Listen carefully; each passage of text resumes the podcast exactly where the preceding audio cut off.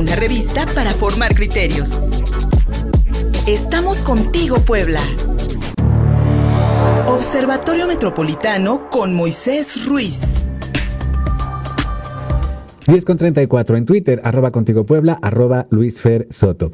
Mi querido Moisés Ruiz, cada miércoles aquí en los micrófonos de Contigo Puebla.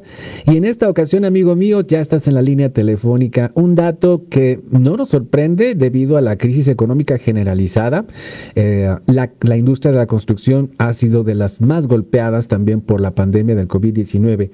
Y la construcción de vivienda cayó en un 58%. Un dato escalofriante, mi querido Moisés, si hablamos de que tenemos un rezago histórico en materia de vivienda, eh, especialmente para los trabajadores en nuestro país. Buenos días, Moisés. Buenos días, Luis Fernando. Buenos días a todo el auditorio. Así es como, como lo comentas, eh, esta disminución histórica en el sector de la construcción y de la vivienda en específico pues difícilmente se va a recuperar a una velocidad eh, que, pueda apoyar tanto a abatir el rezago que, históricamente tiene el país en ese en ese ámbito y por otra parte pues también en, la cuestión de creación de empleo. Eh, la incertidumbre económica ha obligado al sector de la construcción a posponer proyectos de inversión relacionados principalmente con parques industriales y vivienda. Durante el año 2020 la industria de la construcción de vivienda disminuyó su producción en más del 58% en respecto al año 2018 y su tendencia seguirá a la baja.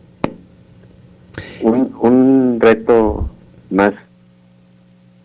¿Sí, me escuchas? Bueno. ¿Me escuchas?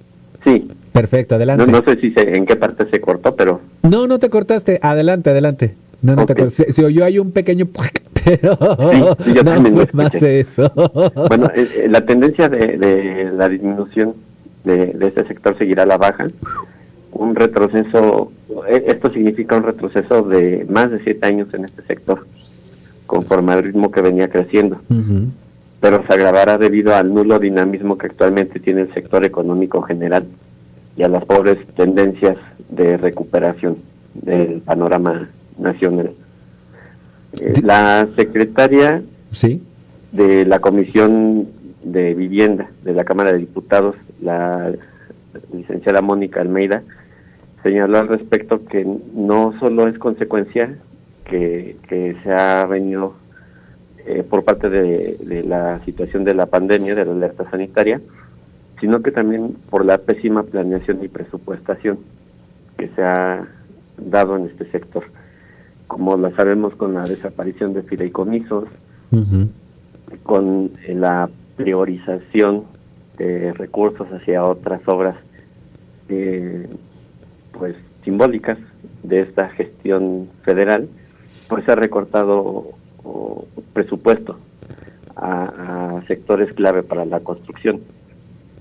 Y también este debido a que el sector de la construcción representa el 7% del Producto Interno Bruto Nacional, el daño a este sector no solo genera desempleo para este sector puntualmente, sino desencadena todo un desequilibrio económico general, el cual abrirá cada vez más la brecha de desigualdad y rezago habitacional existente.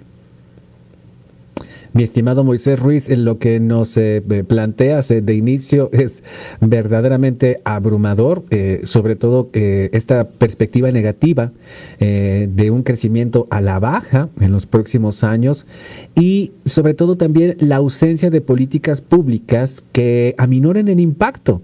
Es decir, tú señalabas hace, hace unos momentos, pues que muchos, gran parte de los recursos federales, pues están yendo a obras eh, faraónicas, podríamos calificarlas así como Santa Lucía o el Tren Maya o la refinería de, Dos Bocas, y se ha prácticamente omitido un programa, por ejemplo, un ambicioso programa de vivienda popular, que es lo que uno, por ejemplo, esperaría en un gobierno de izquierda, o por lo menos de, de, una vocación progresista, y lo digo entrecomillados. E, es decir, no vemos en ese sentido un apoyo para que las clases populares, por ejemplo, sí accedan a una vivienda digna, este, accesible a, a su ingreso económico, como parte de una política pública verdaderamente ambiciosa, Moisés.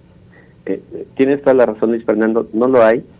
Y yo diría que está por el contrario. El Infonavit parece que eh, en vez de hacer la tarea, hace lo contrario, en el sentido de que eh, pues recientemente también se ha publicado y se ha difundido un programa en el cual apuestan a darle recurso directamente al propietario de la vivienda para fomentar la autoconstrucción. Sí.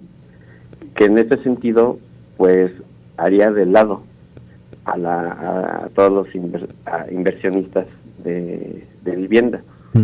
Eh, y por otra parte, pues eh, generaría pues un descontrol en la cuestión de la normatividad urbana yo lo cuestiono mucho, yo no veo que este programa vaya a ser exitoso. No.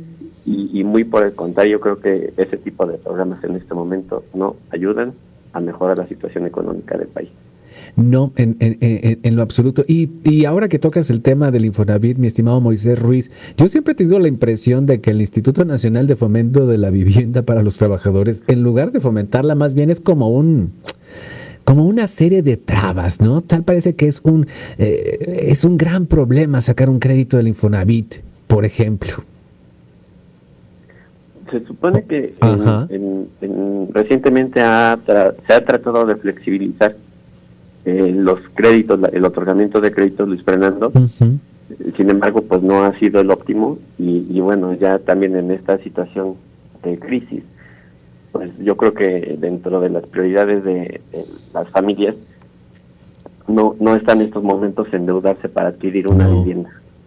Bajo un crédito que sabemos que es eh, a largo plazo muy costoso. Efectivamente, y menos ahora con, con una disminución de ingresos, ¿quién se va a poner a sacar un crédito hipotecario? Sería una verdadera locura. Y regresando un poco a la industria de la construcción, Moisés, como tú bien decías, representa el 7% del Producto Interno Bruto del país. Eh, um, eh, la construcción y desarrollos de vivienda están prácticamente parados. Lo único que hemos, eh, podemos observar es vivienda vertical, muy cara, en edificios. Y um, este, este poder económico que tiene la construcción, no solamente eh, dar trabajo a, los, eh, a, los albañiles, etcétera, arquitectos, gente especializada, sino también cómo irradia, ¿no? Este, a la señora que vende la comida fuera de, la construcción, el, paso comercial que, que, genera también una construcción, es decir, hay una irradiación de, economía y de ingreso cuando hay obras.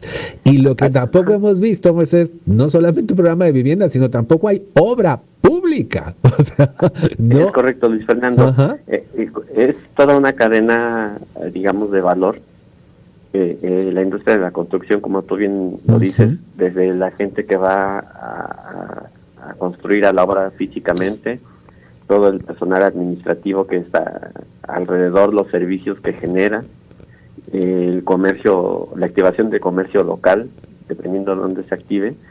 Y, bueno, toda esa cadena de valor en el sector de la construcción en general está eh, extinto, de algún modo decirlo así. Qué feo. Porque ni el ayuntamiento está realizando la pública, o, al menos eh, durante sus dos años de administración inicial no hubo obra pública más que ahorita ya que estamos en año electoral. Exacto. Y algunas y algunas empresas son las elegidas. Sí, igual que siempre. Y este el gobierno del estado también no está haciendo obra pública como como estábamos acostumbrados a ver y el gobierno federal sabemos que solamente está enfocado en pocos proyectos. Y es, a final de cuentas, dinero de los mexicanos, mi estimado Moisés Ruiz, para eso sirven los impuestos, es una caja de ahorros general que utilizamos precisamente para satisfacer nuestras necesidades generales, entre ellas la vivienda. Moisés Ruiz, Amigo mío, muchísimas gracias. Para quienes te escucharon, quieran seguir al Observatorio Metropolitano de Puebla, ¿dónde los podemos encontrar? Gracias, Luis Fernando. En Facebook nos encuentran en Observatorio Metropolitano Puebla y en Twitter en OMP-AC. Una revista para formar criterios. Estamos contigo, Puebla.